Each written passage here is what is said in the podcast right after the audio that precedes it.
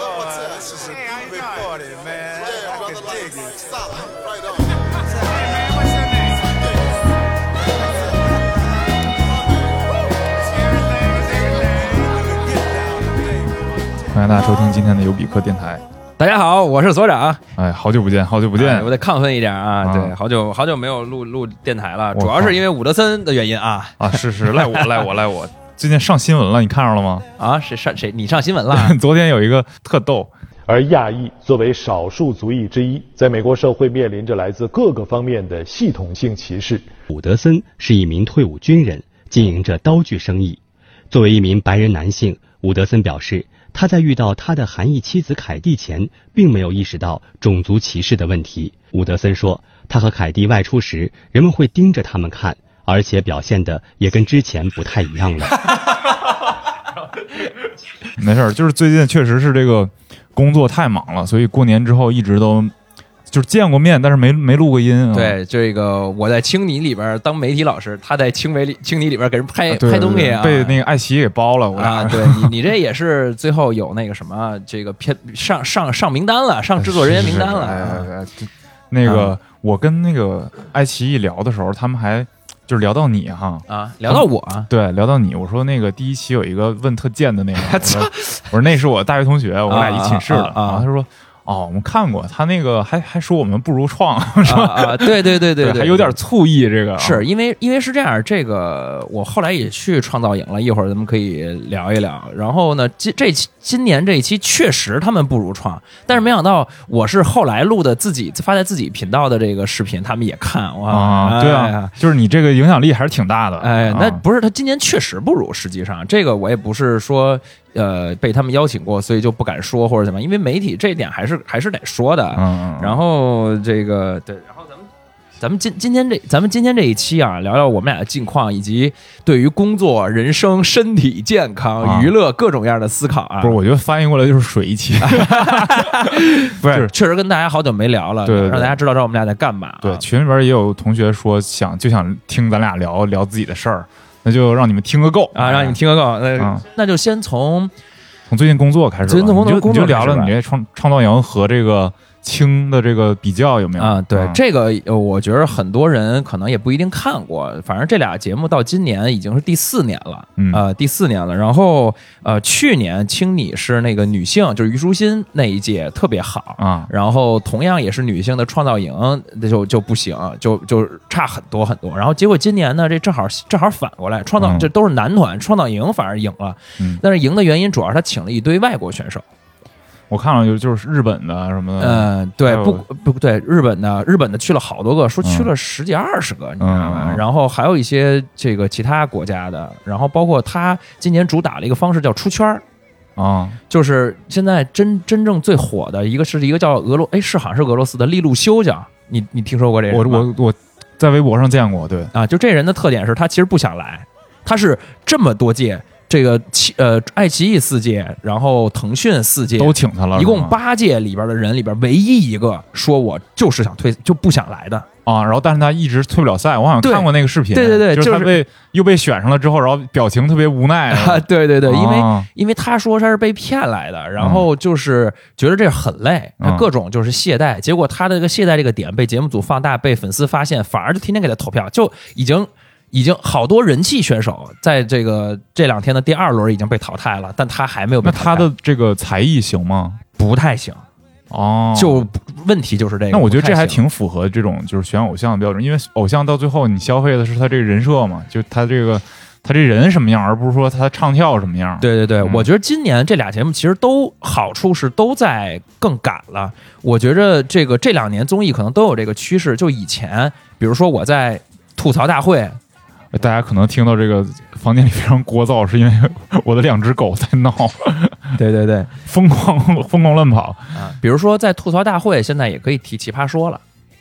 就是以前都是在说呃隔壁某节目，哦，现在其实已经就很包括清创也是很开放了。为什么呀？因为我觉得到到到现在，大家已经觉得是说这个市场。就是也没有那么就是零和博弈了。就是如果能做得好，大家都都会做它。而且你干嘛要遮遮掩着呢？其实其实大家都知道你说的是哪个，你还不如直接一点，显得你很坦荡。哦，但我我我在那个跟他们合作的过程中，我发现有一些点还是不能触碰的，比如说，就比如说我我当时给他们写文案，我写的就 pick 什么什么的，哦，对，然后这个他们是不让用，这个是不让是用不的是？只有创能用 pick，然后听你不能用 pick？不是的，现在是都不太让用。哦，我以为就是是两个节目有冲突。呃，不是，比如说有一些词叫“出道”这个词，现在是不太让提的，这都为什么呀？其实很奇怪。包括我觉得，其实有一个点也很奇怪的，就是他这边叫创始人，那边叫制作人，但是 P D 不是就是对粉丝的称呼。哦哦，但实际上大家都知道是粉丝，哦，但是粉丝这个提现这个事儿，好像在节目里面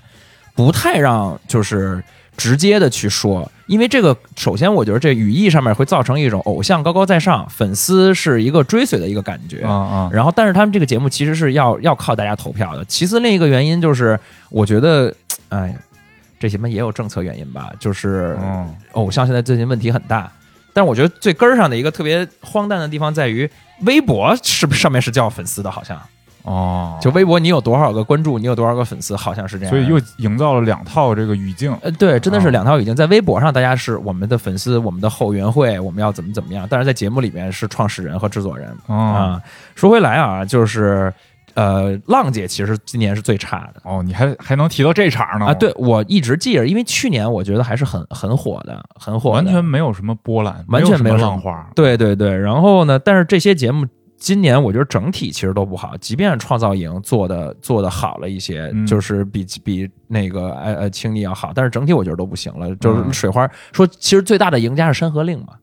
是那个剧是吧？对，就是龚俊和张哲瀚的那个剧，哦，那个剧你你听说过吗？我。听说过，没看过。我觉得你你可能就会拍，很快就会拍到他俩， 很快就会拍到嗯他俩了。然后这个，而且现在综这些综恩代都不太行了，你们你觉着吗？我都今年都没太看，实在是没时间啊。啊、因为这个已经很久很久没有创新了，大家全都审美疲劳了。嗯，这个我不知道什么时候才能有新的节目能让这个咱们这个就是这市场变得好看一点啊。哎，但是就是你上次不是说，就你去了那个青之后，当时我还没去呢，然后你说觉得这个工作人员特别专业，特别敬业，啊，是的，对我也有有特别明显的这个感觉。啊，怎么说呢？你是、就是你是拍了那个中差是吧？对对对，然后我我这因为有保密协议啊，所以有啊好多东西我就就比如说拍了谁啊什么这些，啊，那就就不说了，不说了。嗯但是嗯跟他们工作人员接触的时候，你就感觉到他们比很多，因为我接触的是商务组，嗯他们比很多的代理啊要专业很多、嗯啊，而沟通特别顺畅，特别快，然后嗯合作也很愉快，然后。他们对这个选手也很了解，然后对他们要拍的这个东西嗯也很上心，嗯，啊、就不会出现现场你找人找不着人，然后你要问问题没人回答你这种情哎况。这个我确实有一个很有意思的一个幕后的小揭秘嗯区别，可以给咱们听众分享一下啊，就是呃，腾讯和爱奇艺操作上的一个不区别，就是你是直接对的是爱奇艺的这个节目组的商务组是吧？对应该对对大概是，我是对着他们的市场部的人，就是哎，腾讯市场部是吗呃不，爱奇艺市场部，啊就是我当时去清理是爱奇艺市场部，就是哎是叫市场部还是叫宣传组啊？反正就是也是直接是就是爱奇艺的人，对，然后但是你在腾讯呢，你对的不是腾讯的人，你对的是腾讯的外包公司，就是直播分离嘛。对他们，腾讯是有一万个外包公司，啊嗯嗯，所以就是这是真的两家的一个就是操作模式上的一个区别。嗯啊，那边相当于直营，这边是属于是我我找找找分部找分包啊这样的一个对对感对对觉对。 嗯而且我觉得他们真的是精力无限，就是你你你不管半夜几点发什么东西，都有人马上在群里边说一，啊，收到了这么牛逼对啊，对对对，然后你早上跟他对东西，他也 一，对我就我觉得特别好，我觉得是一个很好的一个工作的状态。对对对对，他他他们在那儿那些那些就是呃工作人员都应该是很爱这档节目的，对，而且他们对选手也我觉得挺好。呃是挺好的，是呃挺好我的。们当时在拍摄的时候，因为可能刚巧赶上他们节目也是非常紧锣密鼓的在拍的这么一个阶段，然后他们可能有的这种比较好的选手，呃，排名靠前的选手，嗯他会、好像听你除了主节目以外，还有一些其他的啊，节目都是这样，这俩节目都是这样，对有然后一万个分就子节目、子衍生节目，对对对。嗯然后除了子节目以外，它有很多商务，比如对对它要对拍中插广告，它要拍这种呃什么口播的东西，什么对创意口播之类的。然后他们说这个选手能睡睡个一个小时，已啊经算是非常多了每天。哦，就这些热门的是吧？对，就可想而可想而知，他们那个在那个训练营里边的那个状态，确实是非常非常辛苦。对的，但是是的，其实也是这个投入大，这个产出也大。对就这可能是对他们人生最重要的几个月了。对，其中有一些能火的人来说，啊、是，而且可能是这辈子可能是最累的几个月。对嗯对对，你一就是下你就脱胎换骨了。，对，一下等到日后，比如说真的火了，你你就成大腕儿了。嗯，就是你到时候像我们这些人去问问题，就不能像在节目里边张口就是用你的话说贱兮兮的这种问了，都是什么平台、经纪公司、经纪人、对，就就帮他们挡了。客户，对，嗯都给挡了。就是啊对，哎，你所长，你敢问这，滚！ 就是属于那这种那。倒也不至 于啊，但是就是哎，现在那会儿会被保护的很好，现在还是一个最累的时候啊。对对对，然后选手我们在拍摄的时候都需要提供这个行军床，你很难想象。啊，是吗？对，你在拍摄的片场，你就是他，但是我我我当时拍那个，我就不说是谁了，就嗯非常敬业，就拍完了之后，本来是能眯一会儿，啊等一会儿啊啊，，在那儿练舞，哇，真的吗？对，就真的拿手机在那儿练舞，都没有镜子，就练自己练，知哎道自己可能跳舞这块儿需要补习啊，啊，马上就练。不是，但我意思就是说，相当于是在广告的间隙，你们要给这个选手准备一些行军床，让他们能够休息。对，哇，那这个哎不是没化妆间吗？有呃，那个准备行军床那天刚好是外拍化化妆间是被占用了，哦然后我们是在这个片场里边搭了两个小棚，然后其中一个棚进去，我我给他们准备说戏呢，我一进去看，我操，这卧室啊，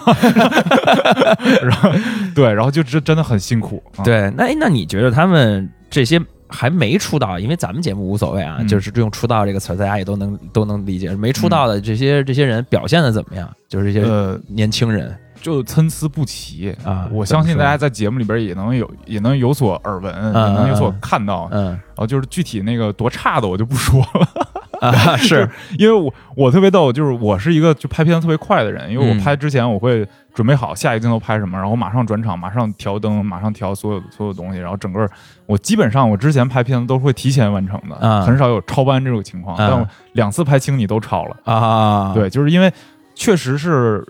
我觉得在舞台上表现自己和你在拍这种广告你表现自己是两回事儿，嗯，就是你的广告其实有的时候你写这个镜头，你就写个艺人状态镜头，那你说怎么演是吧？嗯他没有这经验，但是哎你成熟的艺人他就是很有经验，他往那儿一站他就是帅啊，啊，对对，你就对帅对就行，对美就行了，你对对手在对脸上糊了一下什么的，就这搔首弄姿什么的，就其实就这些动作嘛。但是嗯作为这这些个还没出道的这个选手，嗯，他们就不太会这个。对，是然的，后所以嗯就会很慢，然后有的时候甚至会出现很出现很搞笑、很尴尬的场景，就嗯比如说走着走着同手同脚了，恨不得 啊，这这太紧张了 吧？对，就是也不是也不知道是紧张还是说太累啊，太对困有可啊能注意力不集中，反正他们我能看出来他们都很认真嗯啊，然后但是就是有的时候达不到这个客户的这个要求，嗯然后有的时候就会慢一些，嗯嗯，哎，其实我突然想到一个点，就这些这些艺人成熟之后，咱们这个耍大牌的人呢越来越少。什么 什么耍大牌人， 就是说，他们因为因为你你看以前你还能再听说一些，哎，这个明星耍大牌，那个明星耍大牌，但是其实嗯这些人他们经过这一套体系话语体系的培训，嗯他们不会有这个耍大牌的这种这种这种叫什么敢敢耍大牌或者意愿意识。啊、也确实是对吧你就比如加上现在这互联网无处不在，你耍个大牌，你马上对就一堆负面新闻，对对对对对，特别嗯是这个偶像培养出来的。对对对对对嗯，还有一块儿是，就最近不是出了一个那个 H M 那个事儿嘛，啊就新疆棉这个事儿，啊，这跟这跟咱们俩有什么关系呢？跟我有关系。啊，怎么说呢？就是，呃，首先很多拍摄啊，但是这哎，个我他妈等会儿这话我重新说啊，嗯不是跟我们俩没什么关系，是跟咱俩今天要聊的咱俩的工作内容没关系、啊对，跟咱俩是有关系的啊，对，这个每个人跟咱们每 个人对息息息关、相啊，关对对对对对啊就是就比如说很多拍摄就直接取消了。啊，然后很多已经完成的拍摄也上不了了，就上不了了，是这这个我倒是没碰到啊，啊但是我身边有朋友碰到，嗯，就拍的就就是某品牌对某品牌，然后就特别认真的拍了一组平面，然后也花了不少钱，还做了各种设计，然后直接就这个你肯定不能上了呀，对对然后这对艺人解约了呀，对对，然后你这个等于说呃所有的工作人员就马上特别紧张，为什么呢？因为这种拍摄一般都是后结钱，啊，可能隔几个月才结钱，啊那你说这品牌还结要不不要结这东西了，还结不结了，对吧？嗯？就是所以好多就是好多会有这种烂账出现，我觉得。嗯嗯然后另外一方面呢，就是比如说像我们去这个这个某节目，嗯我操，操，这这说也太明显了吧？就是嗯就比如说，呃像青你，他不就是把那个所有的阿迪达斯都打全码给了吗？全给码了，对对对，好，好当时给我们提的要求就是，我们剧组人员也不能穿相对来说敏感的衣服，因为他那个就就是那个厂区不是厂区，就他那个小镇影视小镇外面就长期有这长枪短炮的粉丝在、嗯在拍，嗯，然后就如果是拍到你跟选手同框，然后你穿一身耐克，那肯定这个是会有问题。，对对对，我对是是是，然后我就反思了一下这个这个问题啊，嗯就是我发现，如果说让我不穿所有的对敏感我品牌的衣服，我我明白意思，我也是这样的，对，我就只剩一条内裤， 我就是我那天的衣服可能就只剩一条内裤内裤，就是我那天看穿鞋也是，嗯就是我我鞋柜里边儿所呃除了什么靴子、皮鞋这种东西以外的，就是运动鞋为主嘛。嗯你除了阿迪耐克以外，你真的好看的很少了。嗯，就是国产品牌的我倒是有，然后但是就有一些就是。并设计上还是没有那么好看，嗯所以就觉得，哎，包括可能我也没买到啊，有好看的吗，对就肯定是求生有好看的求生欲啊，现在李宁都有的那个韦德四嗯，卖四万多了都，，对，就是嗯国产鞋最近不是涨得很多嘛，嗯然后就真的就没什么了，就所以这这点，哎呀，还还也给生活造成了一小小的一点点麻烦啊。嗯，对，而且就那个对于造型师来讲哦，也特别麻烦，他所有的衣服他要重新再去核查一遍，到底这个这个品牌加没加到 BCI 嗯嗯啊，然后就有好多衣服都用不了，嗯嗯嗯，哎，我说一个，这个也不说是哪个品牌了，嗯，那某有一个品牌想那天那天想就是借机营销来着，就是某品牌想让我们就是骂他们，然后夸他，就啊在就那、那那个时踩间。踩那些然后高提自己嗯对对对，我觉得呃也是挺，哎不不不评价了吧，啊不评不评价不评价了，这这个不评价有点敏感啊，有点敏感有点敏感，有点敏感有点像当时那个突然抵制日货呀什么对这对这种对时候那那种时候啊啊，。但希望大家不要去难为那个工作人员嘛，工作人员，比如说在直播的，对对，比如对说这个现场的这个卖货的，是你不要去难为他们。是是是嗯那你自己说不穿就不穿呗。对，那你能让他们辞职吗？辞职他们辞职找工作生活怎么办呢？对吧？对对对嗯嗯最后一个关于综艺一个综艺的一个话题，就是说，呃，那天我去楼下理发，我们家那理发师就是跟我说他看见我了嘛，说啊哎，青就看见你，创业就看见你了。然后呢，我说你在哪儿看的？就是抖音里边看的，就是对于他来说，包括很多我不知道咱们听众有没有的人来说，呃呃，看综艺、看电影、看最近火的电视剧，都是在抖音里边完成的。啊，抖音都是切片，对，然后嗯呢，他因为因为这些节目的所谓的能上热搜的那些话题的部分，嗯本身也就是一个片段。对然后他们就把就只用看这个片段，他们其实就能跟上。所谓的跟上这个话语的时代，哦就是跟人能有聊东西，所以我都一个感慨，就是抖音其实是把别的娱乐形态都给干掉了，不是说我我把比如说我我跟快手干，或者说我干一些什么短视频平台，它嗯其实是把别的娱乐形态都给干掉了，音乐包括听什么歌都在对对音乐对对音乐上面宣然发后。电影也是切条，电对影就是电影解说。对，你就比如说像毒舌电影那种嗯好几千万粉丝的大号，就是拿三期视频那个短视频，嗯然后就把一个电影给解说完了。你你相当于你看一个电影，你是只需要在这儿看就行了，而且是完全的细节的剧嗯透，甚至还能看发现一些。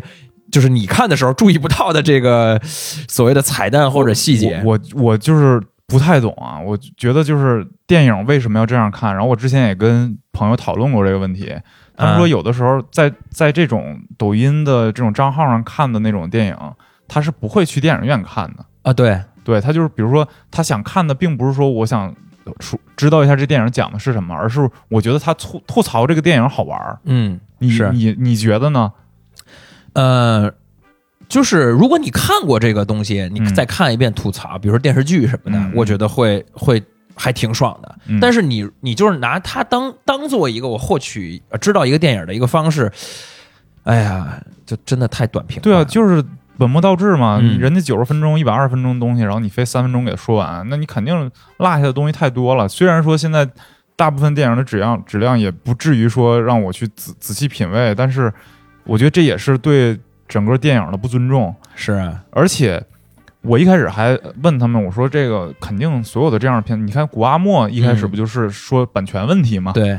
但现在好像有的电影公司甚至会找这些营销号去帮他做宣传。对对对对，等于说对你帮我把剧情讲一遍，然后你宣传到我了，对，而且抖音现在对电影宣发是一个是一个非常重要的一个就是平台，嗯而且抖音现在很强势，据说哈、抖音是说会有独家的，就比如说你这个平台想在抖音，你这个电影想在抖音上宣传，那你就可能别的平台，就比如除了微博以外的平台，你就不要不要不让搞发了不让不要在这儿搞，在那儿搞，你就只跟我搞，哎，然后就各种预告片儿，各种什么。你像春节档的时候，人潮汹涌，为了宣传，刘德华入驻抖音，然后、哦然后几天之内五千万粉丝，然后电影还得导演发发发文说求拍片儿，哦哦 哦就也挺没用的，好像、哦嗯嗯，我我记得那个就是当时抖音。就是抖音的这种，包括微博的这种宣传，就出现了一次那种乌龙，嗯就是毕赣的那个《地球最后夜晚》，哦，当对时对宣传的点和电影本身的实质本质完全都不是一个点。对他当时是为了什么约会什么对，爱就情说好像是那年的最后一秒钟，正好是嗯电影里边两个人接吻的那个瞬间。然 啊，后你在这个瞬间，你也跟你你就是一起看电影的人，嗯甭管是男朋友女朋友，你俩也可以打，就是就不是 接吻 接吻接个吻，哎打个啵儿，打个打个啵儿。啵儿， 嗯然后对，然后结果大家以为是个那个浪浪漫型喜剧，结果去了电影院一看，什么玩意儿看不懂，对然后还没看到那个零点呢就走了。对对对，他可对能宣发那些点引起了很多不本来不是这个电影受众的大家人反而说你挂羊头卖狗肉。，对对对对对啊，嗯，行，就是抖音确实是已经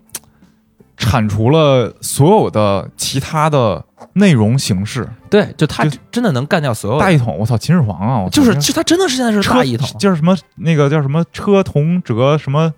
什么书同文。啊啊！啊哎呦，哎 呦，整个都哎呦来了，我哎操！呦就全你你全全全给我变成这个三十秒一分钟，对，但其实现在呃也进入到了一个瓶颈期，我觉得、嗯就是说呃已经进入到一个比较稳的一个阶段了，嗯就是该看抖音的已经大家可能都已经开始看了，因为它毕竟日活当时是已经五六亿了，嗯然后呢，你月活肯定就更高了。嗯所以就相当于是说，呃，能用抖音的中国人也基本上都快都用了，就哦跟智能手机的普及似的，已经到头了。我觉我怀疑它也快到头了，嗯就是在国内啊，在国内，所以说已经成为一个固定的一个。呃，比如什么人会什么时候用，都已经成为一个固定的一个模式了，所嗯以进入到一个平稳的一个稳定期 了。一般到这种稳定期之后就开始造车了，就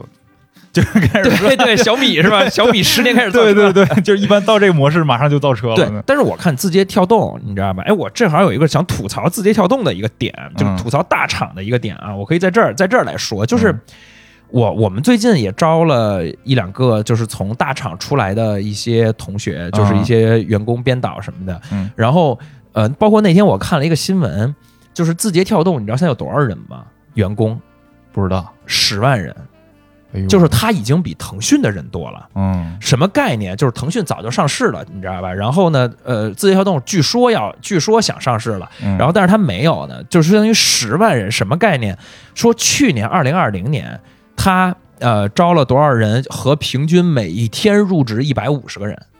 哇！你想象一下，就疯狂的在招人，所以说，其实很多人你不用是一个很好的学历或者是很优秀就可以进这些所谓的大厂，嗯然后每天离职的人也很多，嗯然后呢，我女朋友吐槽说，就是从字节跳动离职之后，第一件事就是发一个小红书，干嘛呀？就是因为小红书上有好多这样的内容，就是我从字节跳动离职了，就好像有一种我很牛逼，你看我为什么要从字节跳动离职，就是一个我转职自媒体了，哦就是那种、哦哦，能能体会到啊。，对。然后，但其实你会发现。其实从字节跳动离职的人是非常多的，而且很容易，也不是说很容易吧，就是比较容易去进，不像以前咱们觉得说只有精英的精英才能去这进这些大厂，嗯，所以说。这个我觉得进大厂，而且并不是一件好事儿。嗯说在字节跳动这样的一个平台，我那天看那个行业媒体的文章去讲它，就是说它是一个中呃扁平化的管理，嗯，然后它所有的都是以小组为单位，很少有那种大部门。所以就是说，你每天你就是要跟各个部门不停的开会，然后说，哦比如说你是一个组长，然后你可能每天就是从早上一直开会开到晚上六点，然后呢，从六点开始开始干活，一天的工作嗯才正式开始。就是所有底下的这些人都特那岂不是很这个工作很低效吗？呃，也不知道，我这就不了那解你了。你招的这几个人，你觉得有什么感感受？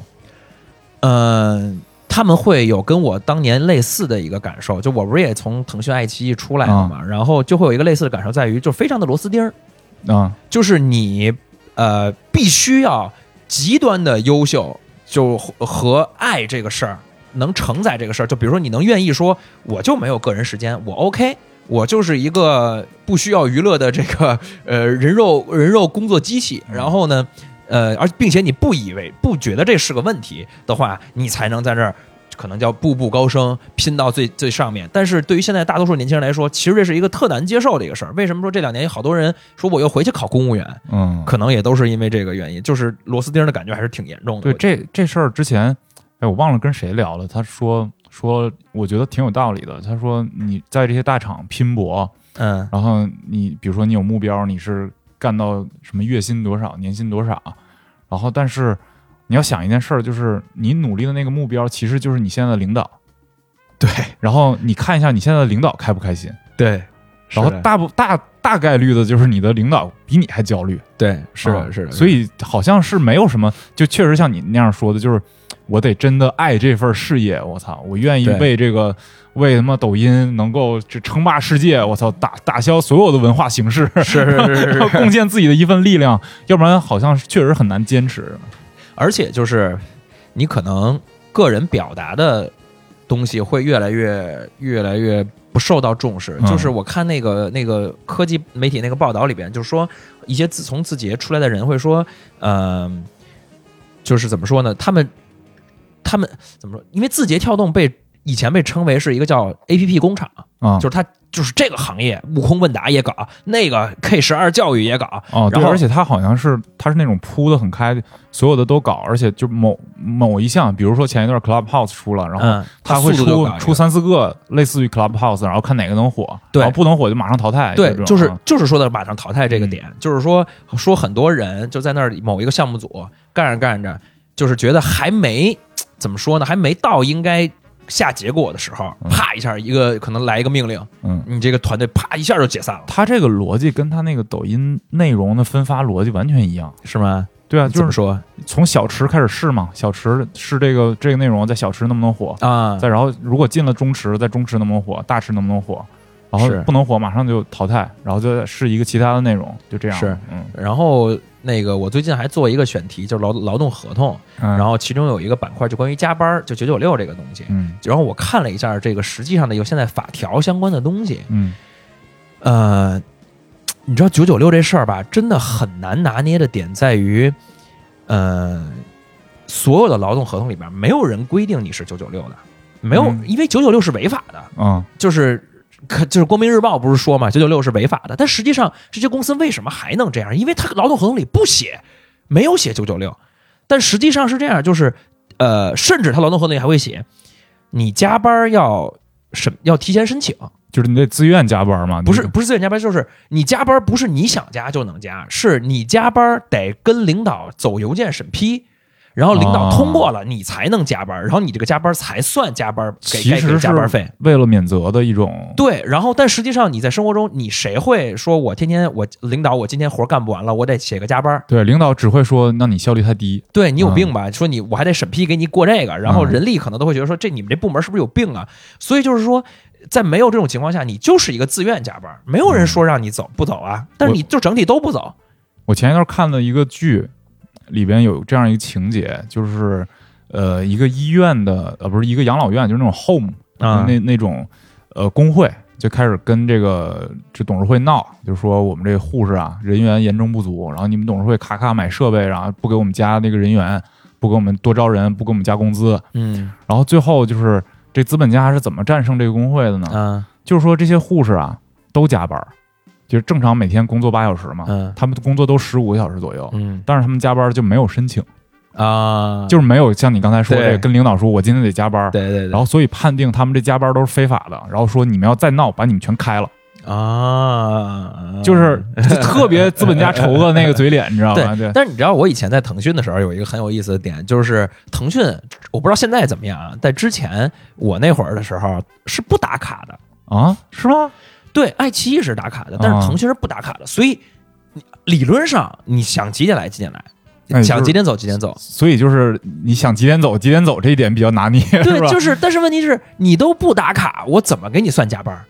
哦，只我们当时在腾讯的时候，只有节假日的时候嗯，然后你是要打审批然，后算几倍工资是吧，算三哦倍工资的。啊，然后，但是这个打审批也是看你领导过不过，因为我们当时那个所在那个部门是需要周末和节假日的时候有人值班的，尤其是像春节，然后这个我这种北京的，就可能是说得排排这加班儿，所以相当于也是一个不得不。嗯然后，但是你同时也可以自愿，就是有一个我需要人，谁来报，然后我就啊可以领这三倍工资，大概是这么一个逻辑。那这样的情况，一般大家会主动去领这个，那就看你想不想想不想要这三倍工资了。你也可以不不不报，但这个还是比较那什么的嗯。但是你报了的话，你去了以后一定是三倍，这个是肯定给的。这个大嗯这点大厂还是还是得哎给，的那。你觉得以当时你的这个心态，三倍工资对于你来说吸引力大吗？呃，心里还可以，因为刚毕业的时候本身工资就不高。啊，然后你那天确实如果又没什么事儿的话，你拿一三倍工资，这个何乐不为？而且值班又往往没什么事儿， 啊是值班儿这种状态对，值班这种不是说真的哎什么很忙，有好多活儿那种，值班嘛就很轻松嗯啊，嗯所以还是愿意的。 哦，哎那我觉得这个这个机制还是，就就如果说能能够按照这个劳动法来搞正正规的搞的话，其实大家的这个还是能被保障的。重要就是大家其实实践的时候并没有这样，对，实际上并没有这样内卷嘛，嗯内卷嘛。嗯对而且我觉得这种在在这个大厂是一种内卷，然后像咱们这种自己给自己干的又是一种内卷。啊，对，咱们这种就是所谓的真的是在创业性质的，那就是自己卷自己嘛，那对你就是要努力了。你难道自己跟自己打个申请，然后说我那个清明节我要加班儿，我哎然后三倍对啊工资，这不可能。对啊，那就是另一回事。嗯有事儿。干不完你就得就是得干。嗯说回来啊，说回来最近的这个事儿，那个你最近你还有什么这个除了工作以外还有什么动向？或者你工作说完了吗？我没说完，啊，你说说呗。就是我发现，嗯，就最近工作还是又给我带来负面情绪了。啊，怎么说呢？来聊聊负面情绪，聊聊负面情聊聊绪，负操面情绪，嗯就是，嗯、太重复。啊，我发现我的工作就是我拍出来的东西跟别人拍的东西没有什么区别。嗯然后我一直在拍的东西呢，我今年跟去年拍的也没什么区别。啊，然后也没有很大的进步。虽然说我本身我对这件事儿本身就是排斥的，就我嗯不想拍这些乱七八糟的东西，嗯但是如果是能看到进步，我觉得也是一种自我提升嘛。是的，但是我就看不着这个东西，然后。嗯，我觉得陷入了一个恶性的循环。恶性循环就是什么呢？它越不进步吧，我就想，哎，对付，啊，就是能能达到标准，能客户过，然后不就是挣钱吗？嗯啊，就有这种心态。嗯嗯，然后越是这种心态呢，我下次做这事儿的时候，我就越抗拒。嗯啊，而且就是今年，呃就是工作变得越来越忙之后，变得我没有时间，比如说看书啊、玩儿啊、玩游戏啊，啊或者出去旅行啊，或者是哪怕周末呢，对，嗯就很少有时间。然后我就发现这个状态会让我越来越消耗我自己。对，而且尤其是你特别累的时候，到好不容易有一个休息日的时候，你反而是不太想去积极的干什么的。嗯，嗯你比如说这个清明节，嗯其实是外边很暖和，在北京，你可以出去踏踏青什么的。哎呦，这两天真的，我晚上一看。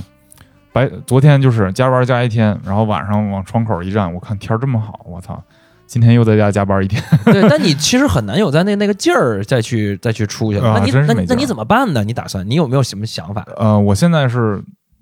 自己在积极的调整，一方面是这个我利用空闲，利用这个间隔的时间，就比如说原来可能看看 B 站的时间，然后我嗯现在争取能看点书嗯，啊，然后我我会选择一些看起来比较轻松的书，就比如说我前一段那个小，说吗？对，读物给大家读的那个《变化的位面》，哎，它每篇都特别短，然后是一个科幻的，或者呃应该算是科幻吧，科幻的一个小篇章。嗯然后这种东西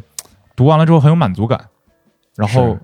你又有点东西可以思考嗯啊，然后用这个来填这些工作空闲的时间。但这个其实也是挺需要毅力的，就是你那个时候你真的想睡觉，或者是你想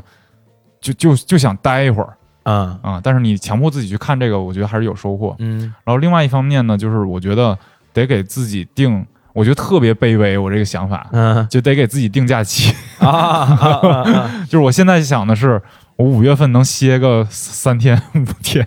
就是给自己定了一个这么一个时段。哎，我我这个我可以给你一个建议啊，嗯包括咱们听众也可以试试这招儿，就是你先把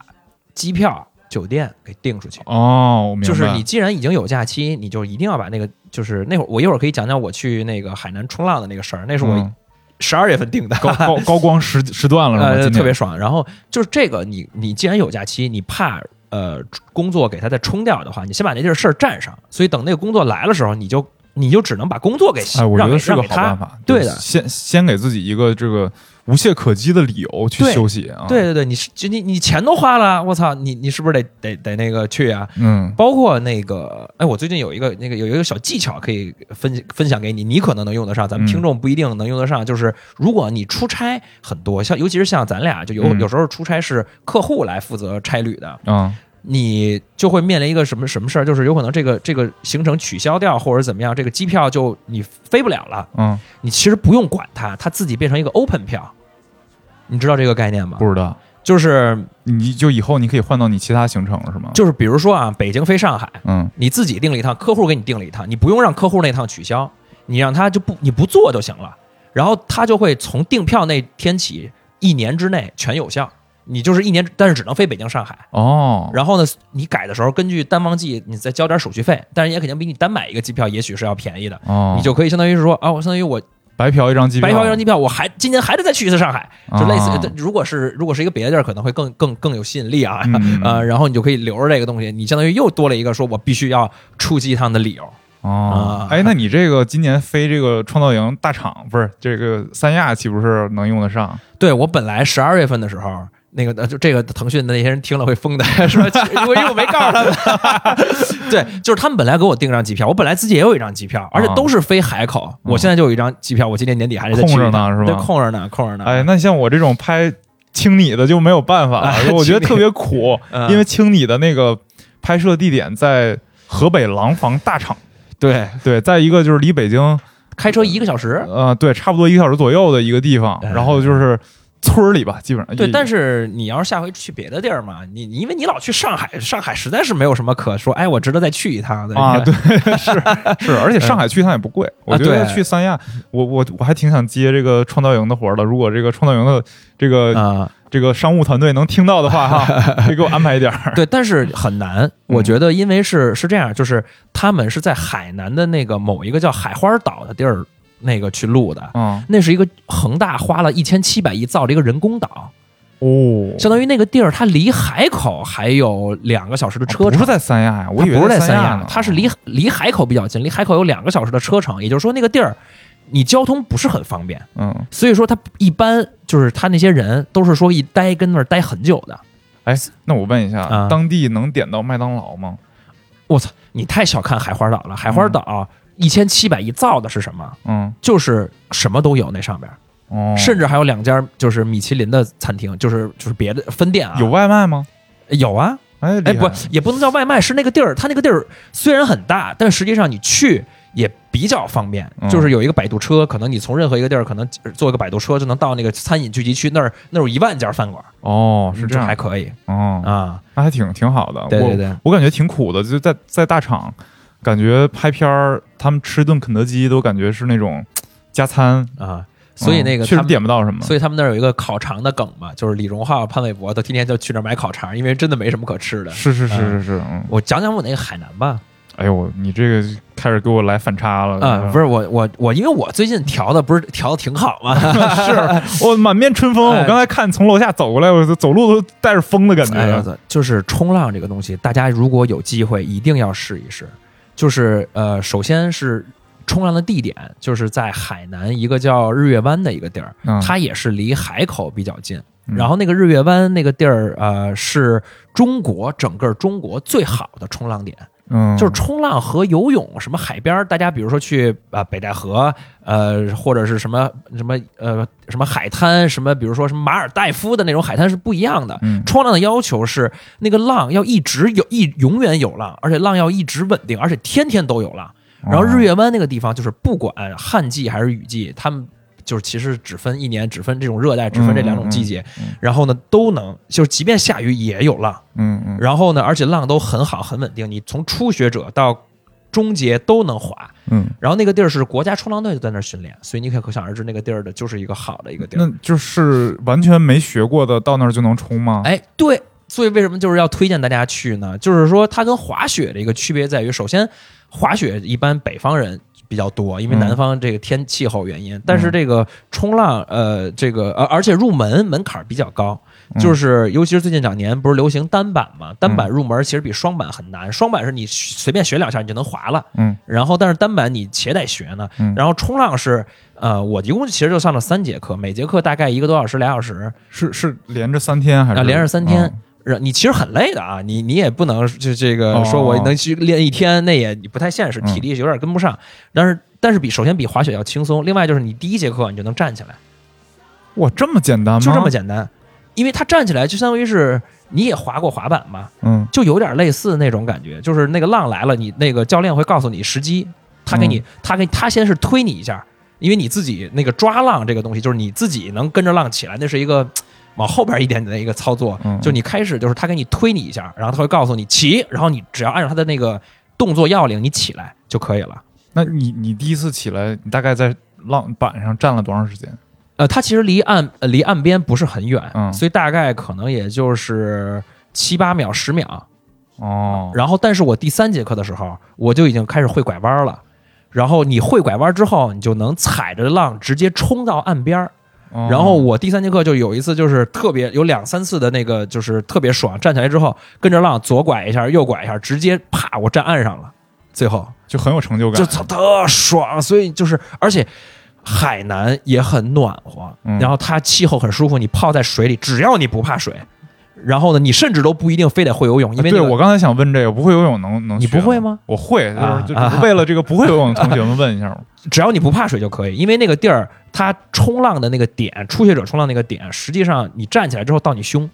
我一米将近一米八的身高，一米七多，一米七八的身高，站起来的时候到胸，嗯然后的话呢，所以说你你比如说你掉下来，从岸那个板上掉下来，你直接一站起来就站起来了，哦，就那个那完个全浪也不至于大到把你拍那儿之类呃的。也不至于，嗯也不至于，然后所以就还挺爽的，建议大家有机会真的不要只去三亚躺着了，可以去哎，试试我。我觉得这确实是因为原来我以为冲浪是一个门槛儿特别高的一项运动，嗯就是你得你你得至少是个这种在海边生活的人，然后你经常能去，然后你才有可能能接触这项运动嗯，啊。其实不是。然后，而且现在根据这个，就是这些所谓的中产阶级的这些朋友们的一些新玩法，嗯有有还有衍生出来的两种冲浪，一种是那个呃叫什么快艇冲浪，好多什么 Angelababy 那些明星特爱玩那个。就是什么前面有快艇拉着，然后你对对对对，那个也不是那么容易啊，嗯那个那那个你控制不好，你直接也啪掉海里了，嗯而且那个一般是。就是你，你掉海里，你不是说在岸边玩，那你得往里开点儿了。嗯然后另一种是那谁，孙天一，就是滑翔伞吗？滑翔伞冲浪，他哦玩那个，那个那更牛逼，那个是就是你自己得控制那个伞，然后呢你在海里冲，不是怎么，就是孙天一现在都能搞这个了？不是那也不贵啊，不是，是我我的意思不是贵不贵，我的意思是说会不会？那对那个那挺难的，嗯那也挺难的，因为。就是他，他本来觉得就是我们这种冲浪会更难，因为你就是没有任何东西这个辅助什么的嘛，嗯嗯嗯就是一板你跟着浪，自然的力量，他那还得靠他那还能多靠一风，嗯但实际上，我跟他说，我觉得他那个应该更难的原因是我们咱们这种普通的正常冲浪嗯，是只有下肢，然后只有什么下肢下肢哦的力啊量，啊腿你控制重心什么的，上肢其实是不动的。嗯啊、你就无非是张开胳膊控制一下这个平衡，但是他那个还得靠上肢力量控制伞。它那板是很不一样，它那个是不是类似于滑雪板那种，固定在脚上的？呃，对，这我还真不知道。但是固定我倒也不一定，因为你掉里边之后固定好像挺挺危险的啊、哦，所以这也不好说了。但是大家这个不妨可以去试一试，不水上的运动真的很舒服。我看还有那种，就是你站在一个长板上，嗯然后手上拿个桨滑的那个，我感觉那带比较帆适合吧我。那不带帆帆，不带帆，就是就是我当时去、哦去夏威夷的时候，看好多我有人有玩那个，好像知道是什么样了啊。但是感觉特晒，应该是。 对，那特那很晒，那他妈嗯老晒了，我跟你讲啊。但是你冲浪道，你觉得世界真美好，你就觉得，哎呀，建议大家还是就给自己放一放假。哎，我啊这儿要给大家放一个这个杰克强森的音乐，这人是我那个高中的时候嗯总听，他是一个嗯在夏威夷的一个冲浪手，然啊后也是个音乐人。嗯就是他的这个音乐一听就是特别有那种很放松，阳光大然后海嘛。对大海的那种感觉。嗯哎，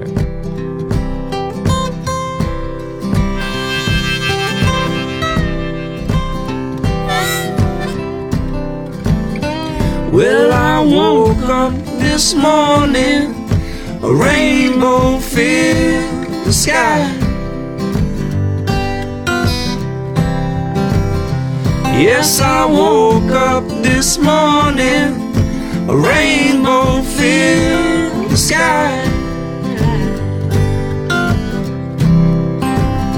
But that was God telling me everything's gonna be alright. Well, so long, good friend. When will we meet again? I said, so long, good friend. When will we meet again? Well, I don't know, I don't know. But I guess I'ma see you then. Oh, I'll see you, man. 你说说你这另外一个大计划，就是开咖啡店这啊，个开咖啡店这个啊啊，，现最在也近筹备了一个多月了吧？呃呃对，但是实际上还没到一个就是真正执行的一个阶段，啊，因为就我是没什么时间，然后我女朋友自己一个人弄的话，就是力量有限，会比较慢。然后研究了一下，嗯，研究了一下，实际上，呃，包括那天我看一数据，你知道你知道全世界咖啡店最多的是哪个城市吗？上海，对，嗯第二就是北京，嗯，因为这俩城市太第大二了是北京，真的就是这个，因为因为这个北京、上海，中国的城大城市实在是太大了，嗯就是即便咖啡文化没有别的地儿牛逼，嗯但是咖啡店多，嗯而且说上海这个统计数据还没算什么七七幺幺、什么拜客咖啡，就是那种便利店咖啡和和麦当劳咖啡呢。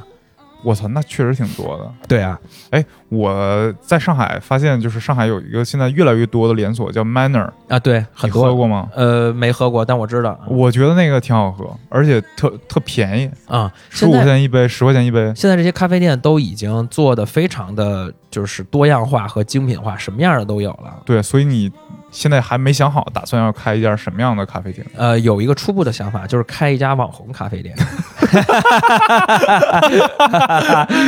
哎，叫什么呀？呃，没想好呢，啊没想好呢。但是、呃、有一些有一些名字备选，但是我怕说出来被大家给注了，所以就、啊，呃，就是呃，什么叫定义这个网红咖啡店呢？就是它是值得来打卡的，嗯，而不是说就是因为你像刚才这个 Manner 什么的那种，它其实是连锁，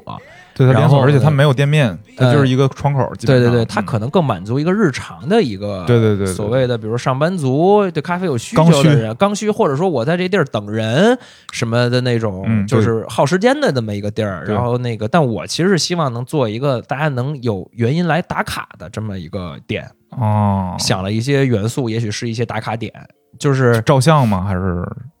拍照也是。嗯可然后咖啡这个东西，呃，我本来立志，原先我的初初心是说我要做一些好的咖啡，嗯就是呃咖啡文化这些东西。嗯但是后来发现，现在咖啡文化这东西太多了，嗯呃，我反而觉得就有就有一种就是怎么说呢，呃，因为很多就是普通的老百姓消费者、啊实际上对这是不感兴趣的。嗯，就你跟他说我这他妈豆子是怎么一个豆子，我给你来一杯龟夏啊，现在龟夏是一个就特别贵的咖啡，都成一个梗了，你知道吧？嗯然后呢，其实他是不 care 的，他可能就是说我需要在节假日的时候找一个地儿，嗯。然后呢，我能在这儿待一会儿，这东西不错就行了。所以我所以现在你是还是打算在北京开是吗？啊，对啊嗯，在北京开，然后只要这个咖啡以吃的喝的这个部分不错就行了。而你主打咖啡文化，你首先你打不过别人，其次我觉得它的面儿不够广。哦，然后准备就是在装修上啊、布置上啊、元素上啊下下功夫，哎下下功夫对我我突然想到那个第十季的那个消消气儿，啊、它里边有一个贯穿整季的一个主线，就是这个 Larry David 他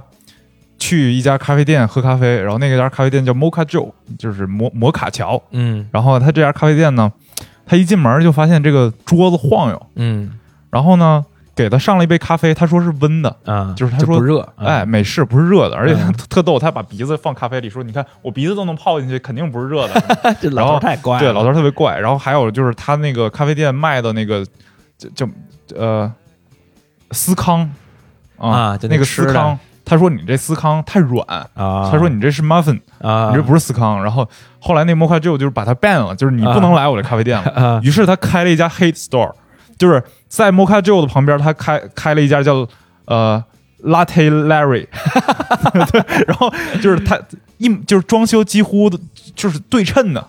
就是他是那种美国那种平房那种店，啊装修几乎是对称的，然后我就是跟你对着干，嗯然后由他这个生成了好莱坞的一个热潮，就是好多艺人都，比如说我今天我在哪儿买珠宝，我特别不满意，然后我在你旁边开一个 hate store，然后比你卖的便宜，因为我有钱，比你卖便宜，比你卖，然后比你卖的东西好。然后就把那家店挤黄，然后就形成了一个洛杉矶的这样一个热潮。啊，真的啊，我操，然后我我就想到，你说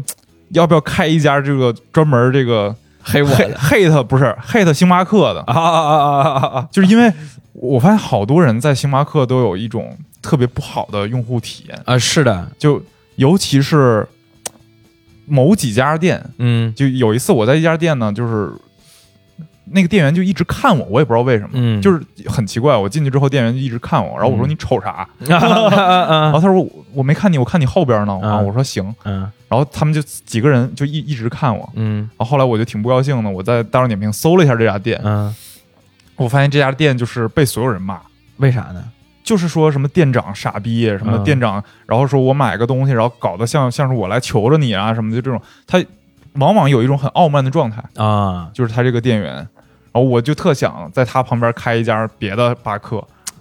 但你把他看给挤黄了。但你干不过星巴克，哦那肯定是了干不过星巴克就是呃，我我最我因为不是我要研究开咖啡店嘛，我就聊了一下星巴克整个的一个招人政策。嗯星巴克呃分全职和兼职，然后它的全职的要求特别特别的正规，嗯，就是首先你得有健康证儿，这些这些该有的都有。嗯嗯其次是你入职的第一天，你就要在这儿上五险一金。那你你那不是应该企业给他上的吗？啊，对，就是就是嗯你要在星巴克开给你上，嗯但是对于很多的人来说，就是呃，就是五险一金，他他他他他他他，比如说比如说我我五险一金就在别的地儿，我我可能比如在星巴克，我就是一个短暂的待一阵儿，嗯，我还得转什么的，嗯但是他这个非常正规啊。嗯然后呢，同时他的这个呃薪酬制度也非常非常的完善，嗯，就是你比如呃起薪多少，然后这个呃全职是多少，兼职是每小时工多资少，高吗？呃也不高，也不高，啊就比如说他们一个店长一一个月能挣多少钱？反正好像是就是四千，就是店员是初级就是四千，但这都有人、哦有人干。然后呢那，这很低啊呃。其实很低，其实很低，但是咖啡店整体都是这个那情况。他们都是哪儿来的钱去纹身呢？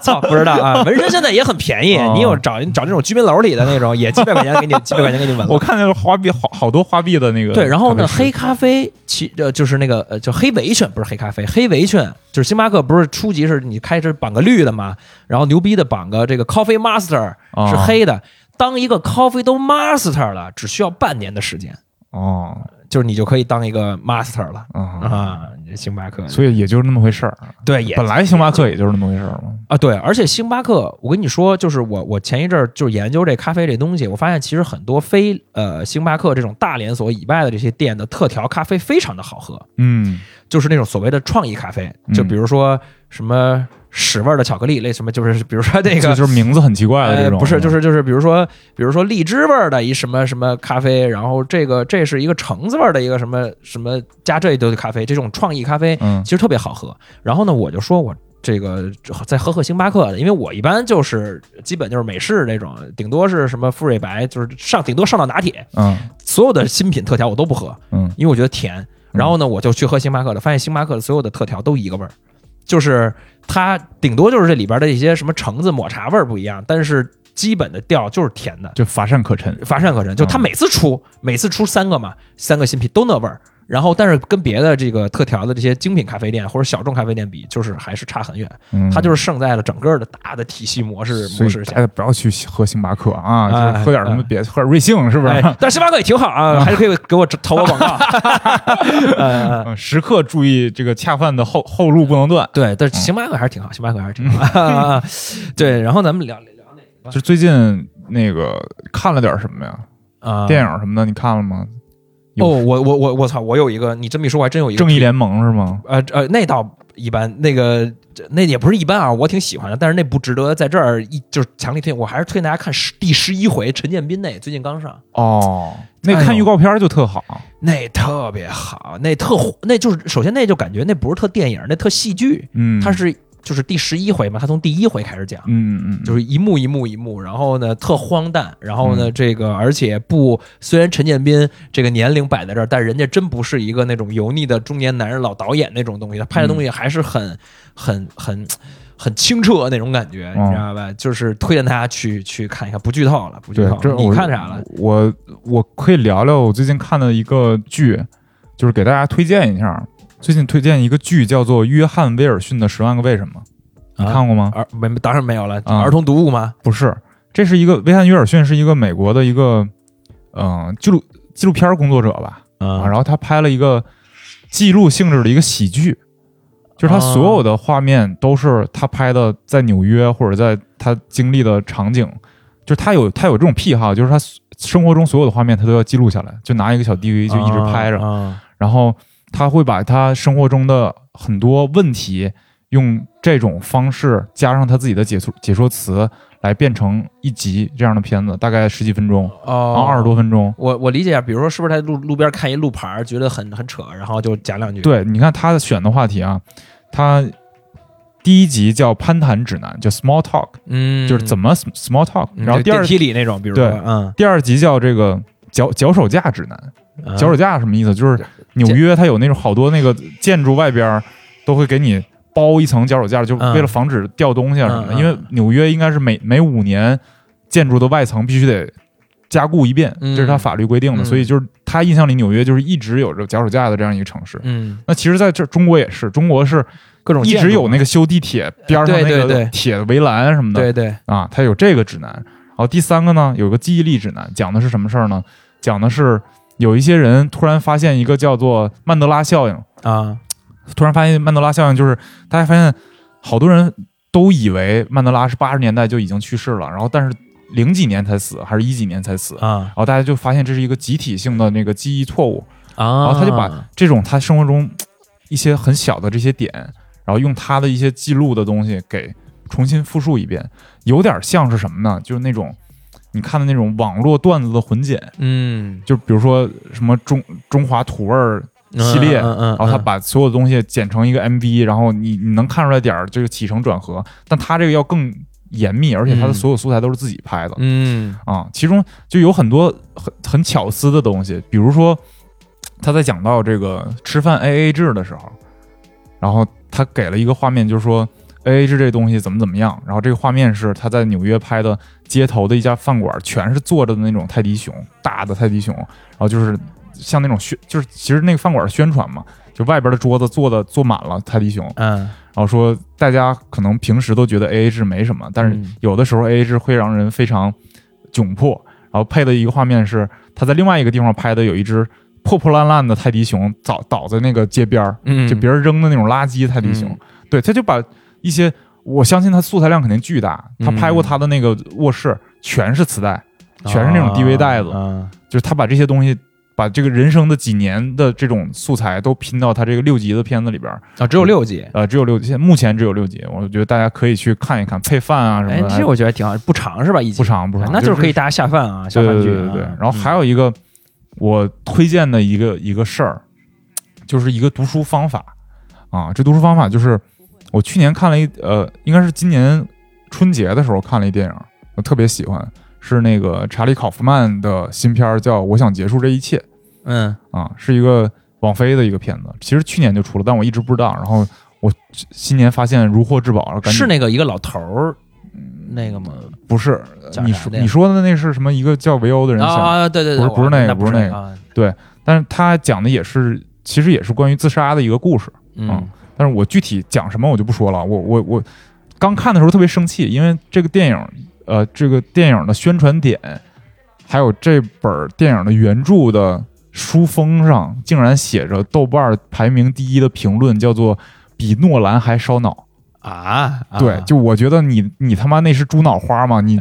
什么玩意儿你就都烧脑，就是烧脑变成了一个好的评价。嗯我我在我的看来，就烧脑的电影反而是大傻逼电影，嗯你知道吗嗯就反而是那种就是特别炫啊技嗯技巧性的嗯对那种，就其实谁都能搞，也不是谁都能搞吧，就是它离电影艺术本身差的比较远。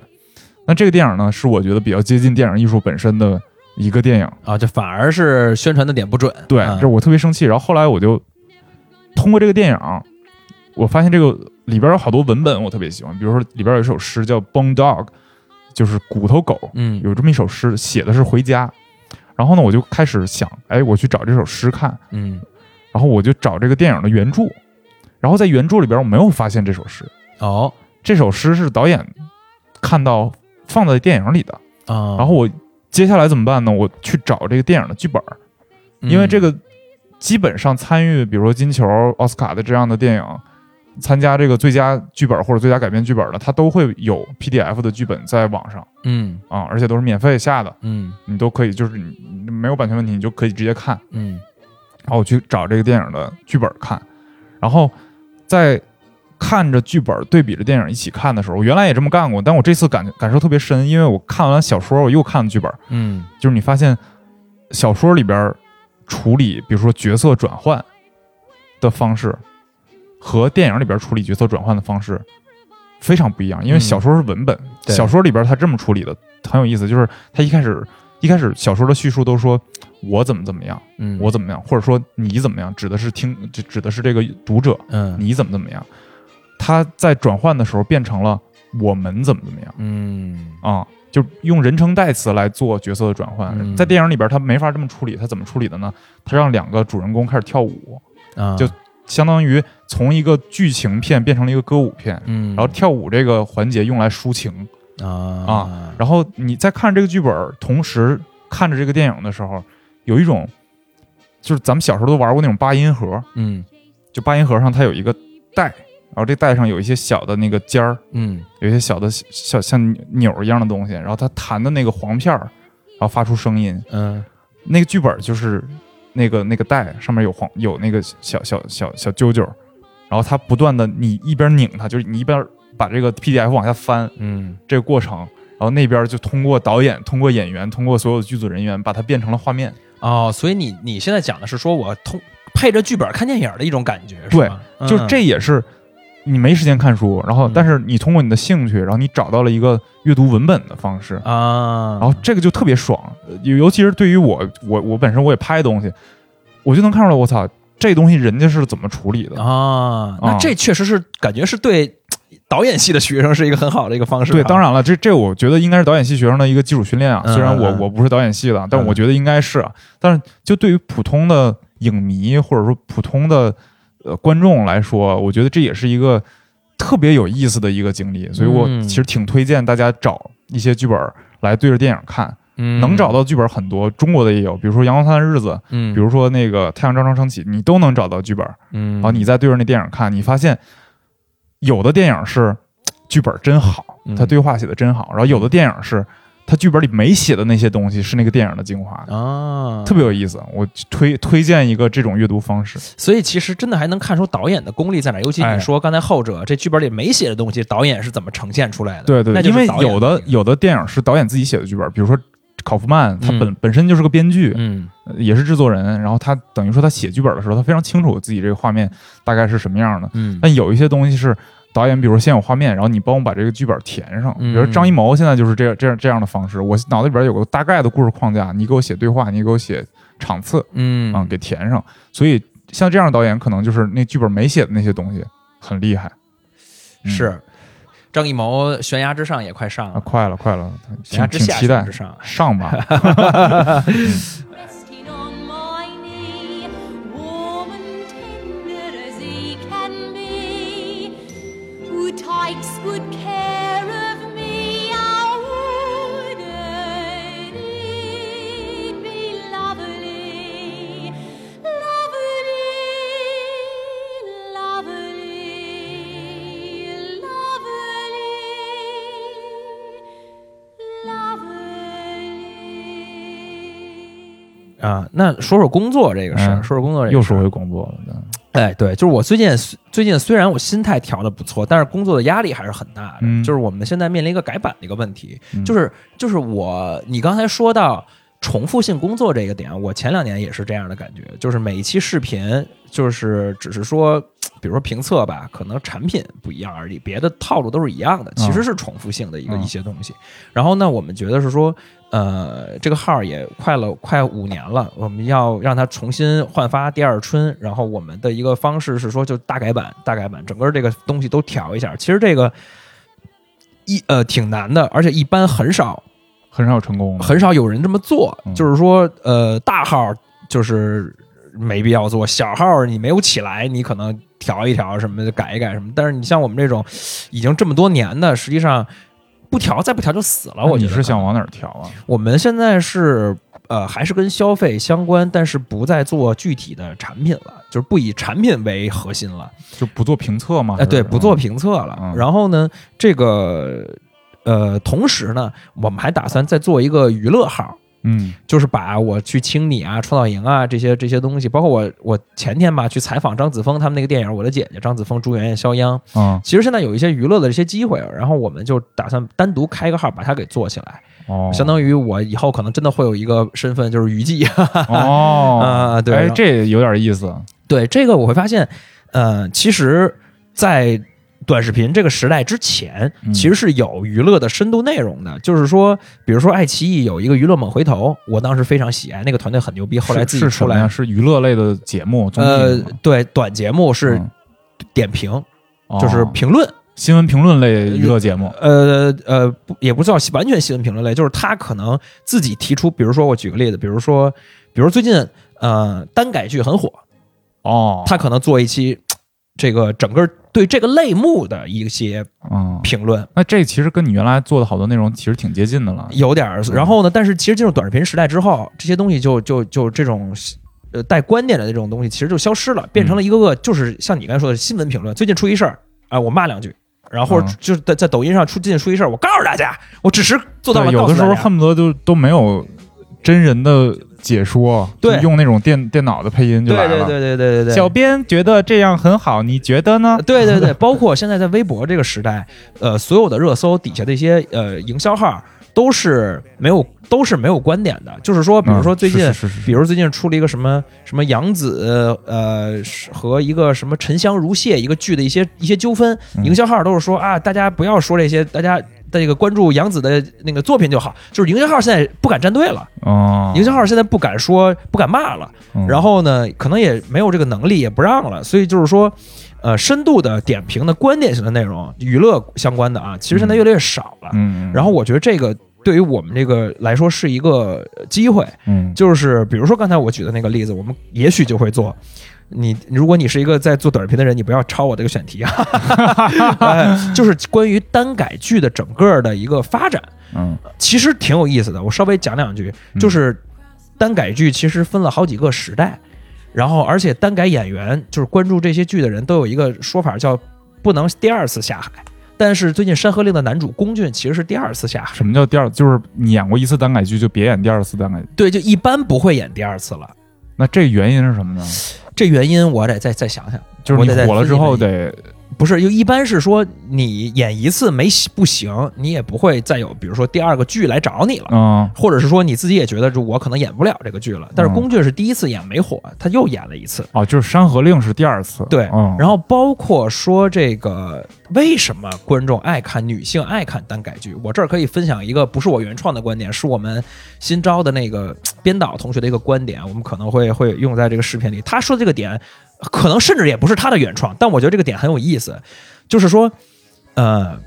你以为单改剧是女性权利的胜利吗？就是说，呃，女性可以看俩男的，就是其实说可能隐藏着一个说对对女性的呃身份认同的还是一个不自信，就是你可能会觉得是说两个人的爱情，男人才是完人完整的人，哦明然后白才能呈现出完美的所谓的爱情。嗯嗯嗯，而男女为什么现在示威？就是男女剧，就是不正常的普通的偶像剧、言情剧，现在示威，可能是觉得大家觉得，哎，看俩就是不想看里女的在这里边，嗯这是一个有点甚至有点小刁钻、小变态的一个分析，但挺有意思的。嗯就诸如此类的这些观察和点，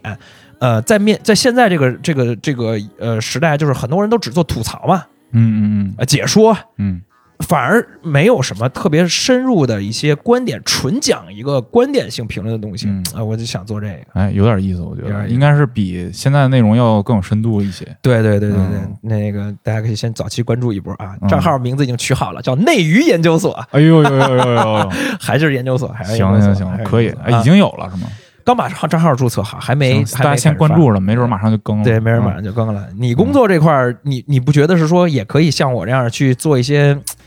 哎，但是你这咱俩还不一样啊，我是可以自己决定改版的。对，然后我我其实也有一些主动权，但是比较小了，就是我对，毕可竟以。你是乙方嘛。对我我我的主动权在于说，有的活儿我可以不接，啊，对，嗯，但是现在基本上还是没有这个主动权，因为就是一约就约满了，就嗯就嗯就是你嗯不接也是因为你满了。对，也是因为满了，而且不是主要也是因因为为你不想接主要也是因为你找你的一般都是比较好的大客户，也没有说是一个特糟烂就是的你有一万个理由不能拒绝，啊，对啊，对你有一万个理由，就是你维护客户 关系，然后你对上次欠人家一次，然后 这上次没接，这次你得接什么的，对对对对对就是总有总有这种关系。但是我我就就很羡慕有一些导演，就尽管他是广告导演，但他有很明显的自己的风格，嗯啊、这个我其实原来我很，就原来我对这事儿没有想的特别清楚，因为所有的导演，包括来我来我这儿面试的人都会提一个点，就说我想在自己做做个自己的风格。嗯然后我说你是一商业导演，你要什么自己风格？客户说行就行呗。嗯就这，我觉得是一个，嗯、商业导演基本的一个一个认知。你要是嗯拿不、拿不清楚这个认知的话，你很难很难生存。嗯就是你会特别别扭啊、而且我觉得，就是大部分人，我为什么特别反感这个，也是因为大部分人其实他根本做不到这一点。对他他这做不么到说只不过是在装逼而已。是然后我又最烦装逼的。嗯那现在就是我开始觉得，有一些导演确实是有自己风格，而且他在做商业作品的同时，他有一些自己个人的作品嗯啊，我就开始很羡慕，因为我都不好意思，直到现在我都不好意思说我是一导演。你还不好意思呢就是没有作品啊，你没有作品，你是什么导演啊？对吧？然后嗯我就很羡慕有一些有有时间，或者是有精力，或者是嗯也不是有精力吧，就是他有这个决心嗯，在做自己的事儿的人你你也可以有啊，啊。是啊，我就现在就是想往这个方向尽量来调整嘛。我利用这一年的时间，我看我自己能不能想清楚这个事儿。对，我就觉得就是可以的，我觉对对得是可对对以的。对，我所以前一段难受，就是就是这个心理不太健康，也是也不是心理，就前一段比较比较纠结，也是在这这一个点吧。我觉得现在想清楚了，我就尽量往这个方向努力呗。嗯，我我觉着那个你可以试试，就是说，嗯、不一定非得搞一个特大、特费劲的一个东西。对对对对对，啊然后从小呢项目开始，小项目开始，嗯然后呢，尤其是一个点在于你招点人，嗯，如果一慢慢能解放一点点的话，这个也行。但是其实很难了，因为这咱们做内容行业的人，就最核心的其实就是自己。对，就是到最后发现别人帮不上你太多，对对就不管你你你你要是能招到跟你一样的差不多的人，他不会来你这儿。对对对对对，嗯是这样。就是我我最近招人，包括我们就就就又说回到负面情绪这一块儿嗯了，就是呃呃，最近我们这个工作当中出现了一些特别琐碎的麻烦的事儿，嗯就比如说这个微博开奖。嗯然后我们好久没有开，我都不知道这个事儿，这赖我。嗯然后结果其实是我们运营同学，他应该是周定期开，他不开，啊就是忘了还是怎么着，就是懒。就是可能懒吧嗯，然后呢就不开，然后导致我们这个这个粉丝会有一些嘖相当一部分人觉得说我们在骗人，但实际上我们这么多年我们没有干过这个事儿，后来又集中都开了嗯，包括有一些人辞职，包括这个这个什么考勤来的晚，嗯然后包括这个微博回评论不回就不回的及回的不及时，不怎么回，还得我盯，嗯就这些事儿，你让我有一个思考，就是说，呃，就像你刚才说的，就是咱们做内容的人，核心其实是自己，就是。我觉得在我们做短视频的人的这儿，就内容的做短视频内容的人这儿，嗯，也是分为 S、A、B、C 三个等级，就可能任何行业也许都是这样的，这等级就是这个员工的质量，就是我给你我给你讲我这个定义标准啊，啊啊，这是每个企业有自己的定义啊，不是这这我是你的标准，我的一个标准啊就是我是会觉得说人这些员工。工作人员都会分为 S、A、B、C。C 呢，就是说他不太能力就压根儿不行，来了之后你就是干两天你就想法儿得让他走嗯的这种人。嗯 B 呢，就是他能用，能用它，就是但是他没有所谓的创造能力，嗯就是呃写不出好的东西。但是嗯你比如说他盯一个什么那种不需要什么创造力的那种套路的活儿，你交给他他是能能干的。嗯然后 A 等级的就是能有自己的创造能力，嗯然后还可以，但是呃他。写写不出更好的东西，写不出那种独创性的东西，嗯拍不出去。按你说，就是拍不没有自己的风格，嗯然后呢，S，我觉得我 首先我觉得自己我就是 S 啊，嗯就是说就是真正特别好的，就像你刚才说，他不会来你这儿，嗯，他嗯自己这短视频时代，你自己就可以做一个账号了嗯，对对，你就他干嘛要来你这儿呢？所以说，我觉得说能招到 A 等级的人，嗯其实就已经能帮你分担一部分东西，就就就就不错了。嗯嗯嗯，就是你可以让一个 A 等级的人给你写完东西之后，你小修改一下嗯就可以了。嗯就是就是 B 等级的人写完东西，你还得自己重新写一遍， 就是就是这种感觉。对，所以整个怎么带团队这些是也是是是一个相当的一个问题啊。嗯嗯行，啊我再说说这个分享我最近生活中一件比较大的事儿，啊，就是我最近去结，婚了没有没有没有就是去看病，啊嗯，我觉得是一个挺有意思的一个经历，然后跟大家分享一下。啊就是我呢，我突然发现呢，我这个手啊，就是也不是什么大病，就是突然发现我手抖啊啊、就之前其实好像从上大学那会儿，我就发现我自己有这个问题，但是就是抖的不是很严你重。那会儿就有吗？对，其实那会儿就有，但是非常轻微，就是有一个手指头抖。啊然后现在呢，就是这段我为什么去看呢？就是偶尔我会发现我下楼梯的时候膝盖也在抖，哦，就整个人都抖。我在想，哦我这是不是帕金森啊？然后就啊这得提前检查一下吧。然后我就去医院查了一下，然后查了一下，发现我这个病呢是一个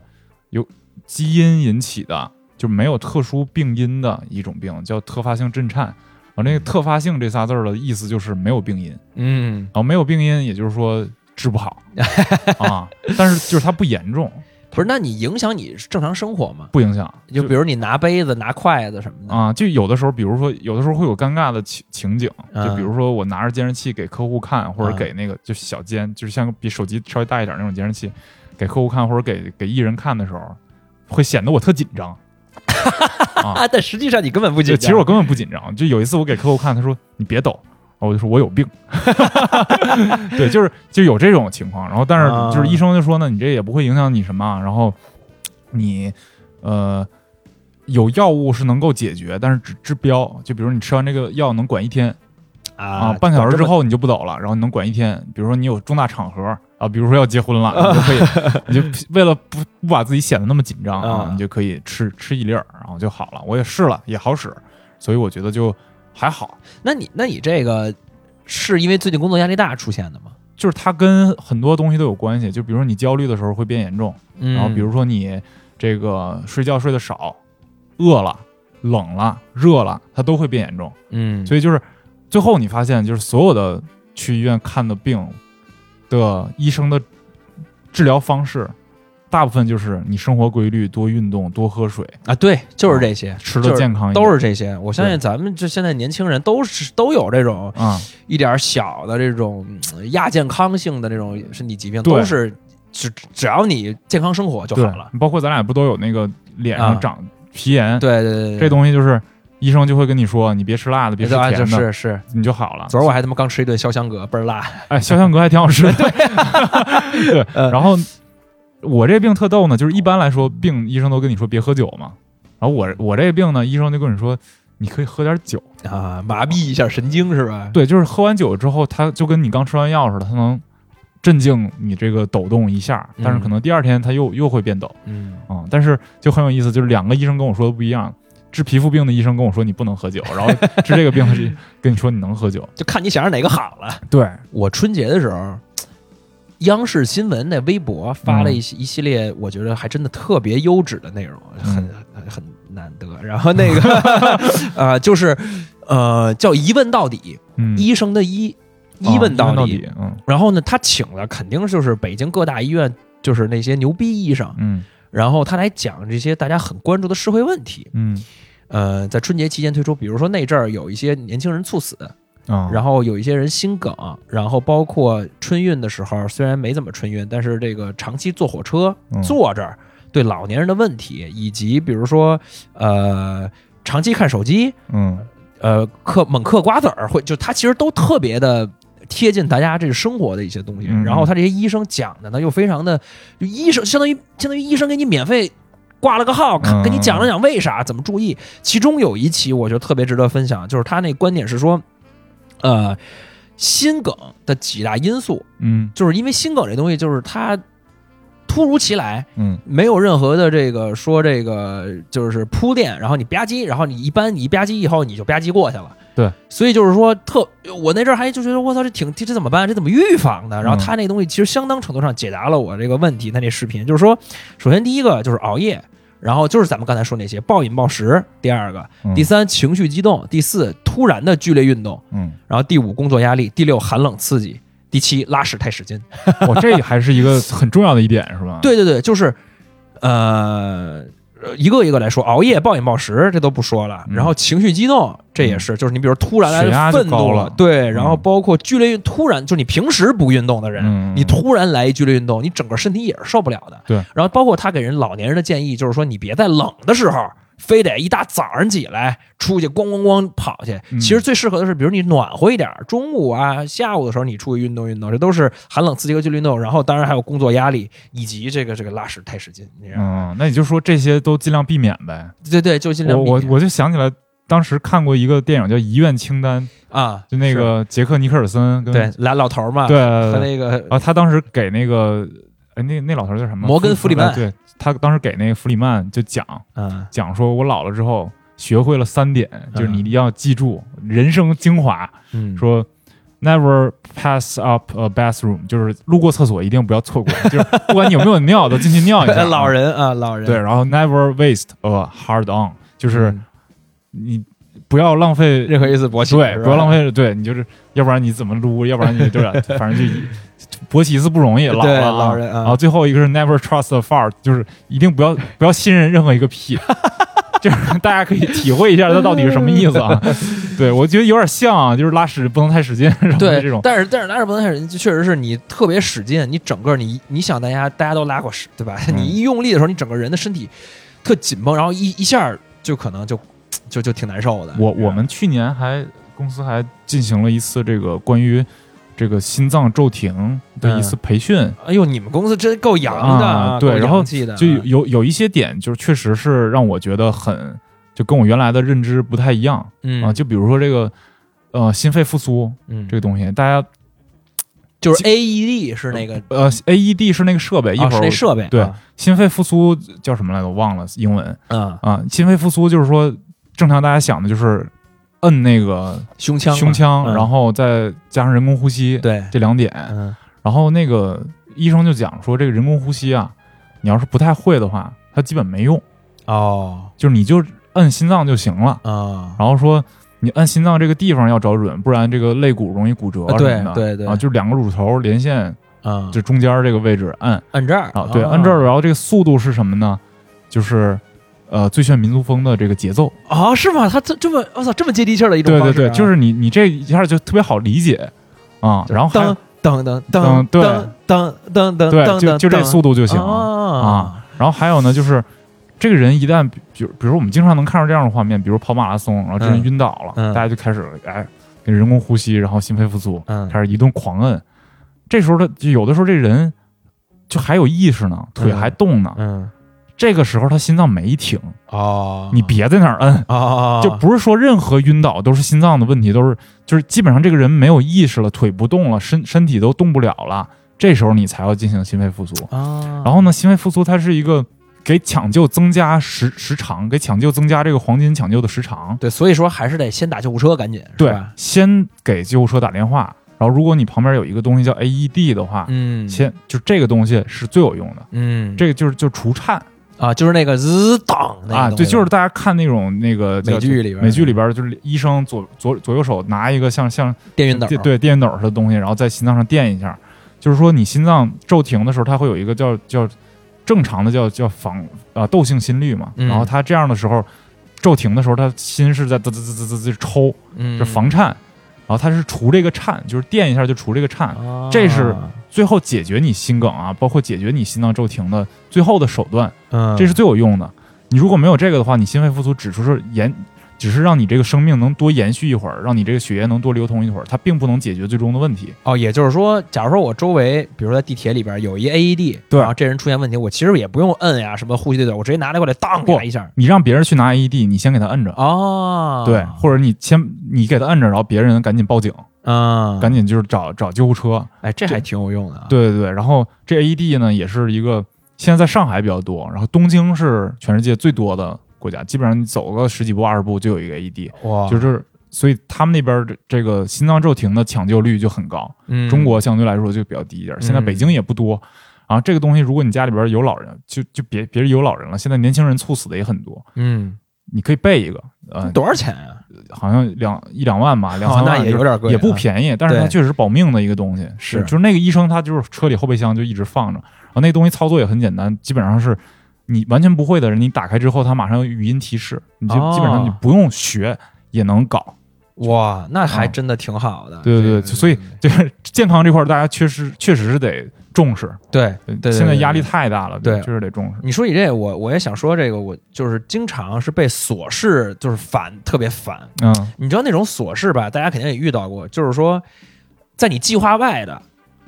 然后是一件小事儿，嗯，但是影响了你的整个的这个这个既定的这个时间安排或者嗯计划，嗯这种事儿嗯巨烦无比。我跟你讲两个，我最近他妈特烦的，就是我买了一个戴森的一个这个呃叫什么空气净化器加加湿器的，呃不是呃加风扇那么一个东西啊，。三合一。三合一啊就是它，首先就是那不是说不好使吗？那那款，哎，就是我跟你讲啊，这个真不怕说这个做广告，这个嗯影响我接广告什么的。嗯它那个东西着实给我带来了很大的烦恼，就是它那加湿功功能是坏的。然后嗯呢，你一一找客服吧，客服倍儿倒是倍儿好，嗯这点确实值得夸奖，不愧是他妈大品牌。然后客服跟你说你这么弄，然后我说没用，他说好，我给你上门取，京东过来给你，呃，不是那个顺丰上来给你取。嗯，然后我已经收到第三次了，还是不好使。还是呃第三次现在正在回来的路上，所以我还不知道。啊，前两次是不好使，然后这个这个呃，你每一次你都得不好使的时候，你才发现，然后跟他联系，然后再等顺丰小哥上门，然后给你寄到苏州去，然后再给你寄回来，然后发现还不好使，然后那种烦 躁啊，哎呦这就是哎呦，花钱还花出不适来了，对，啊，就是，然后还有一个事儿就是我们家狗最近咬人，啊你知道吧？？哎呦，就手就给我咬了破了，这就是一大事儿，这啊，得就解是决。对，就是我我其实我们就在分析到底是为什么，然后找很多原因，然后有时候跟有时候跟要还跟他对打，然后后来又觉得 又又觉得不能打，然后就是呃就一克制，然后找原因，就这种琐事，嗯其实。我现在这两天后来心情就处理得特别好，就在于你就知道，你就先预设它就已经不好使，嗯是预预设已经最坏的一个结果，然后呢，你来处理，然后你不要把它放在心上，就是觉得怎么说呢，生命中还有更重要的事儿，这些琐事儿你就你就认默认它就是，哎，就是发现是很正常的，对对对，发生是对很正常，就跟就跟那个坐飞机一定晚点，嗯一定远机位，一定坐摆渡车，然后我就整个这个就是哎能控制这些东西。这个真的真的是，我现在发现我每次都会赶上摆渡车，我不知道是幸存者偏差还是什么。就是这样的，啊就是这样的，就本来坐飞机应该比坐高铁快一点，结果每次坐完飞机还比坐高铁慢。哎对。而且我上次次还感到了那种极端的情况，就是我飞机落地之后，有两个乘客被广播通知要先出去，对我也是遇到过，应呃就该是因为疫情吧？，对，就是呃，我们那个是当时说解释的原因，嗯就是说这人从国外回来，啊然后在别的地儿先待了二十八天了，然后再坐飞机回北京，嗯然后呢，但是他也要先下去对，就得等半天啊，就得等半天啊，越着急越遇到这种情况。对，所以就是放松放松心态就行了。嗯啊哎，但是就是很，我我真的很难放松，在这这种情况下。说到这儿，我就再推荐一下那个，哦，我最近上期读物给大家分享那本书叫《变化的位面》，嗯它讲的就是坐飞机的事儿。啊，是吧？对，它讲的就是，它其实灵感可能来自于它这个坐飞机的过程中特别不好的经历，要嗯又要等，然后飞机场又破又臭，然后又又又热又闷，然后他发明了一种方法，就是你以某种身体姿态在候机的时候。比如说转一下头，然后你嗯就能到另外一个位面去，啊，就是另外一个位面靠就自像己想呗。啊对，其实就是在你大脑里边儿，在自我这段安慰时间构构构想出了另外一个平行时空，然后你嗯在那里边去旅行，就是这么一个故事。啊。嗯，解决这个候机的这个无聊。但是我跟你讲，说起这出行方式啊，我还是要给大家推荐一下摩托车。哎呦，就是，呃，比如说你要到一个很远的城市去，那你肯定，比如说北京、上海，你肯定是坐飞机去。嗯然后，当然现在高铁也很快。嗯然后呢，呃，如果就首先高铁肯定是比飞机舒服的，这个嗯大家都、都能同意，对吧？是你高铁里边随便站起来走，然后这个还能下去抽烟？哎，还能下去是， 对，下去抽烟。然后，其次是汽车。如果你到一个陌生的国家旅游，或者是你就在中国自驾游，其实也是在旅游的时候非常方便的一个行为。比如说去新疆和西藏，嗯包呃包括云南，然后甚至我在海南那次前两天去都是租车，嗯你就会避开掉那些人群，嗯，你就很舒服，想饿了吃，想想想上厕所，想怎么样都很的舒服。嗯但然后呢，但是，呃，但是在跟摩托车比，就是汽车还是太舒太太舒服、太优越、太怎么说呢？我觉得装逼一点说，就是和旅行的所谓的真谛有点远的一个东西。嗯，就是因为你在摩托骑摩托车的时候，你是直接感受到这个地方的自然变化的，嗯风大不大，然后太阳晒不晒，嗯然后这个以以及在开车的时候，你如果你经常开车是个老司机的话，你其实是无意识的在开车。对对，对就你，对你不用想我怎么开车，我怎么并线，我对该不该刹车。但是你骑摩托车是不一样的，摩托车你几时乎是刻要得时刻要要嗯看着，因为你是一个肉包铁，你很你是一个处在一个属于一个轻微危险的这么一个一个阶段的，嗯嗯所以你整个的人的状态是不一样的，所以它会给你旅行带来很多那种。呃，比如说你从 A 地开到 B 地，开三个小时车，你下来之后，你总觉得说，哎呀，我这腰有点疼。但是你如果开三个小时、骑三个小时摩托，你会觉得说，我操，巨累是吗？我这个今天有点有点累，有点意嗯思。然后你会在大吃一顿的时候那种感觉，就是它整个的体验是是相当不一样的。所对，以我说觉得就是开车，它本身就是开车去哪儿，它是个过程；然后嗯骑摩托去哪儿，就是这个过程本身就是个事儿。对过程本身就真的就是个事儿。嗯你你你开车，你可能是说，呃包括衣服上面，你开车，我也许不需要穿很多或者很少，我嗯靠空调就能调节。嗯，我我太阳我能有遮蔽的这个车顶，然后嗯但是你骑车的时候，我要带很多的东西，嗯这个脖子防晒、墨镜、头盔，然后这个呃护膝，然后各种穿好之后，我要很谨慎，嗯做一个准备，我要出门了，嗯，然后这么一个仪式感，甚至有点仪式感的一个东西。嗯，其实大家如果有有有有机会可以试试。最近我们公司有同事也是买了一个摩托，然后他好像是八天时间就能考下来一驾照吧，大概啊，那有前前点后后快。对啊他应该是属于是增驾考的最快的，啊，那那那是就挺那快的种，然后就嗯考了买了一个，然后跟我狂推荐摩托，他就说太爽了，然后又特别 快，对，特别嗯爽。而且在北京这样的大城市堵车的时候，你你你就你走自行车道 对，而且不该啊，不该，就但是不就不买你那种摩托的话，就其实三五万块钱已经买很好很好的摩托了。对，是的，的，是的，国产摩托这是三五万很好了。对对啊，对而且就是各种那个控制屏，各种山寨国产式的那种科技，你知道吧嗯？就希是望特别舒服，你知道希吗望有时间能能学一下，希望能有这时间。啊，这是跟大家推荐推荐嗯啊嗯。，哎，你你觉得就是你在工作和这个休息之间嗯，有有一个就是你想过比较合适的一个周期吗？哎，这什么意思？什么叫周？就是比如说你工作多长时间，然后你要休息多长时间？因为因为正常的工作是工作五天，休息两天，然后再赶上假期啊什么的，可能多休一多休一下。嗯，那其实按照这个比例的话，其实你一年有一百多天都是在休息的，啊，有这么久吗？一年多少周？五十几周，哦五十二周然后每周休两天，这就一百天了。哦你，想想，就是一加年上那个法定节假加日，上对一年365天，你有哦很。大的一个比例是在休息的，嗯，对。但是咱们这种工作都很难这样嘛，呃对，就其实你也不是咱们这种工作吧，就是咱们这个年龄的人，嗯，只要你在大城市不是做公务员，可能你就是压力很大，就是休息很少。对，你觉得一个就在不休的这种情况下，嗯你多长时间要强制自己休一次我觉得这个首先第一个点是睡觉，啊？因为那个孙天一最近最近几个月睡眠很有问题，动不动就三点睡。然后就是就是就是睡不着什么之类的那种啊，然后呃，我觉得首先睡觉是一个很重要的一个点，就是你比如说熬两天夜，你一定要睡一个大大的懒觉，嗯然后你其实就能缓过来。嗯你其实能缓过来，而不是而你一定不要就是总熬夜处在那个状态。处、嗯如果你一直处在熬夜的那个状态，呃，你第二天你就是无论是你的记忆力、认知能力、脑子和嘴的配合都会产生问嗯对题，。而且你就感觉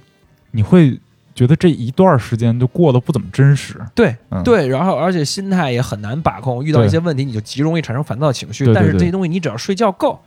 都不是问题。哦，所以我觉得这个周末不周末的倒是其次，就是你，但是你一定要给自己某某工，就是两三天、三四天比较比较累的时候，来一个大懒觉，嗯你整个心态就能调整很多，包括你的身体。但我觉得这个前提是你得把事儿做完。就啊我是那种，就我如果脑子里边还有事儿，我根本就第二天早上就就睡不了懒觉。嗯而且你那个你睡一个小时懒觉，一百多一百多条微信，你受得了吗？就是这种状操，态。那你这这这这这这这就没有办法了。嗯但是你说第二个，你呃你刚才说那个问题，就是说第二点，我觉得连续两周嗯，工作不休息，不过周末，然后就不行了，就必须我得我就得歇两天歇两天了啊。是我我总觉得就是可能从小到大培养的这个五天两天的这种双休日的这这种制度，嗯，给我们造成了某种这个神经记忆或者肌肉记忆，就是你你这么修饰相对来说比较合适的。对啊、好像最开始咱们再再再往咱们小时候之前是单休日，对，是可能的，就只要你熟悉了这个工作强度，可能就你的身体就像候鸟一样，它嗯什么时候该往哪儿飞，什么时候它它有这个状态。但如果一直不这样的话，你就容易让自己的身体失调。然后是失调的时候，我会明显感觉我的所有的感官和创造力都在降低。对，没错，对对是对，就就是你像，其实举个简单的例子，就热带没有折叠夹，就热带它没有真的？吗？你这么一说，没有，是吗？对，热带没有折叠夹，折叠夹都在，其实都在欧洲、北欧。你啊你你像德国一大批，嗯就它，有这种，呃，很明显的一年四季，嗯，然后人能够，比如说有休养生息的时间，就能够根据季节来调整自己整个身体的机体啊，包括情绪啊什么这些东西。然后我觉得现在就是，如果说在一个长期的工作状态，就很难有这种调整。对对对对，嗯休息是非常非常重要的，就对是你什么都不干，然后或者你干点儿很碎的这些事儿，我觉得比如说遛狗。嗯，啊，遛狗的过程，你不要带手，就是不要带手机，或者说你不要玩手机，你就慢慢慢慢遛，然后其实也是一个放空的一个过程，就这还这可以试试，这可以试试。就可以我我停现在就是遛狗也是，基本上一直手机得拿手里，要不然一会儿一个微信。我现在真的有的时候恐惧，那你这没法避免嘛，没法避免。就我没法说工作规定我的工作时段是怎样的，因为如果说我呃，比如说多长时间没回的话，很可能会耽误其他人的工作。啊就大家都在这么努着工作内卷， 大家都在这么努着呢，然后你你因为你一个人给大家掉链子，哎也，那做你不这好就有一个问题，就是你不能找一个同样能替你拍板儿的一个人，先嗯也没有。没有就就没办法，你不也是一样吗？呃，我不是，我有孙天一呢。就比如我坐哦飞机，我就说有事儿先找他。对，我觉得飞机是我唯一能够就是特别静一静的时候，哦，那你太惨了，我操，那你太惨了嗯。就是我我睡觉的时候都在琢磨明天要干嘛什么的，把明天计划想好。啊，这个对，这我嗯倒是要想，但是就是，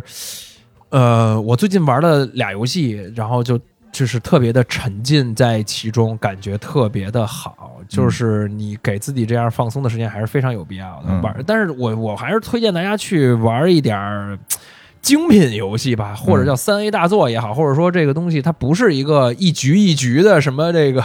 呃，无论是呃王者荣耀还是什么吃鸡这种一局一局的这种游戏，而是一个嘖大作那嗯玩种。玩完能有点收获的，对，玩完你那哎，这这这挺有意思。我操，你看他这个是这么设计的，就是能嗯体会到游戏的设计者意图的，而不是天天就是 PVP 跟着对打。你知道吗嗯，是是是，哎，还是尽量给自己建立一个符合自己这个候鸟般身身体记忆的一种休息的方式吧。，对的，对的，对的。行吧，那咱这些差不多了吧？行，嗯，那就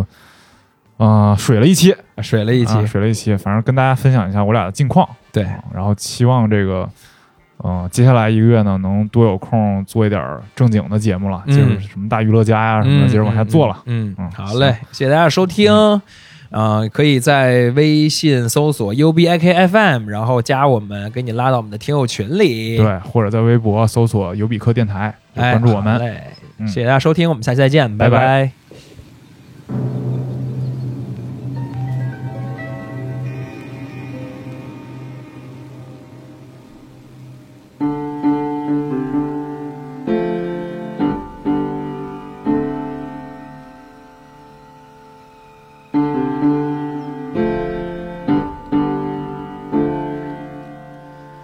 Daylight come, daylight go.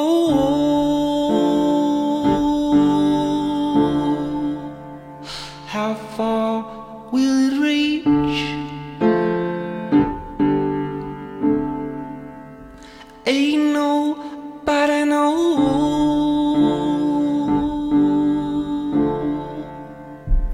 And when the dawn breaks,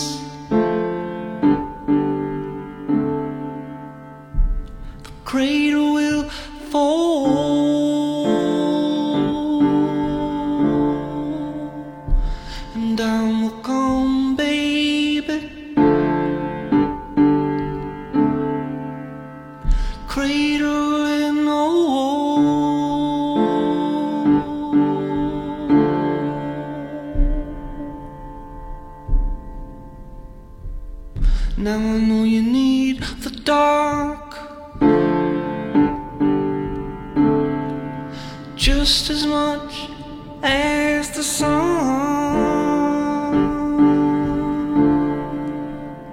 But you're signing on forever when you ink it in blood. A E I O U E I O U A E I O U E I. I use my state of the art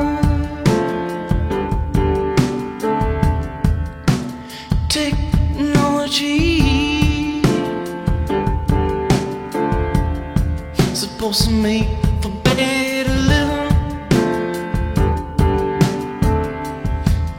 Are we better human beings? We've got our wires all crossed. The tubes are all tied. And I'm straining to remember just what it means to be alive. A life worth living. Now you can feel it in your chest.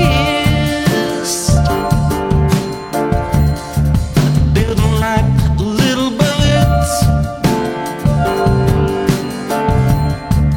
Just building up the nest, and you build it up strong, and you fill it up with love, and you pray for good rain. All from the Lord above. A E I O U E I O U A E I. I use my state of the